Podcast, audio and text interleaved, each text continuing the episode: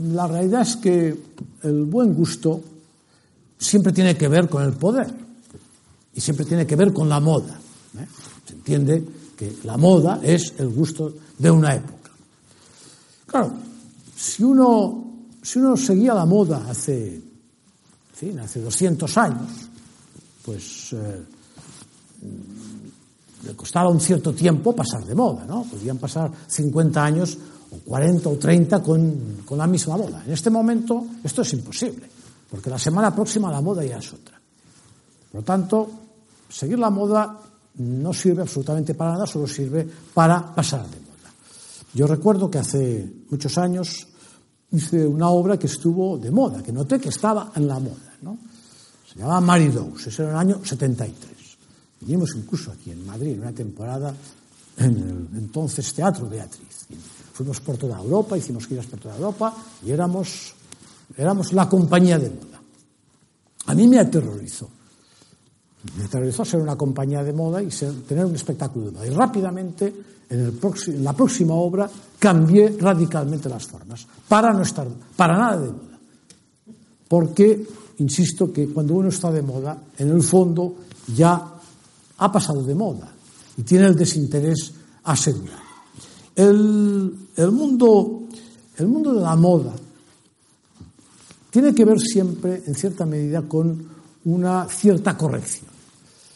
Si, ya que hablábamos de Velázquez, imaginemos aquella Venus tan extraordinaria de Velázquez que está en, tiene en Londres, ¿no?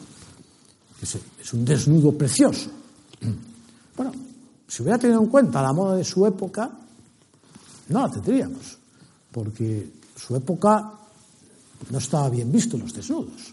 Es decir, que la moda nos hubiera impedido la posibilidad de disfrutar de una de las mejores, de las mejores pinturas de Velázquez. Por tanto, la idea del gusto es una idea mmm, que, que desaparece al mismo, se construye y desaparece al mismo tiempo. Es decir, no tiene ninguna incidencia importante, lo que es el gusto, el gusto de moda. Hay determinados, determinados gustos que sí que aguantan el tiempo y tienen la posibilidad de penetrar profundamente en una sociedad. Pero la idea de la moda es algo que normalmente, y sobre todo en nuestros tiempos, hay que dejar de lado. Es más, cuando uno ve la moda de un lado, hay que correr rápidamente hacia el otro para no tener nada que ver con ella. Esta ha sido siempre nuestra técnica. Eso no quiere decir que no hayamos interesado al espectador. Nuestras intenciones siempre son las de comunicarnos con el máximo posible de gente. Pero esa idea de, mm, un gusto, de una estética, de, de unas formas, de unos colores, que son las que se llevan ahora pues eso realmente lo rehuimos de una forma absolutamente radical.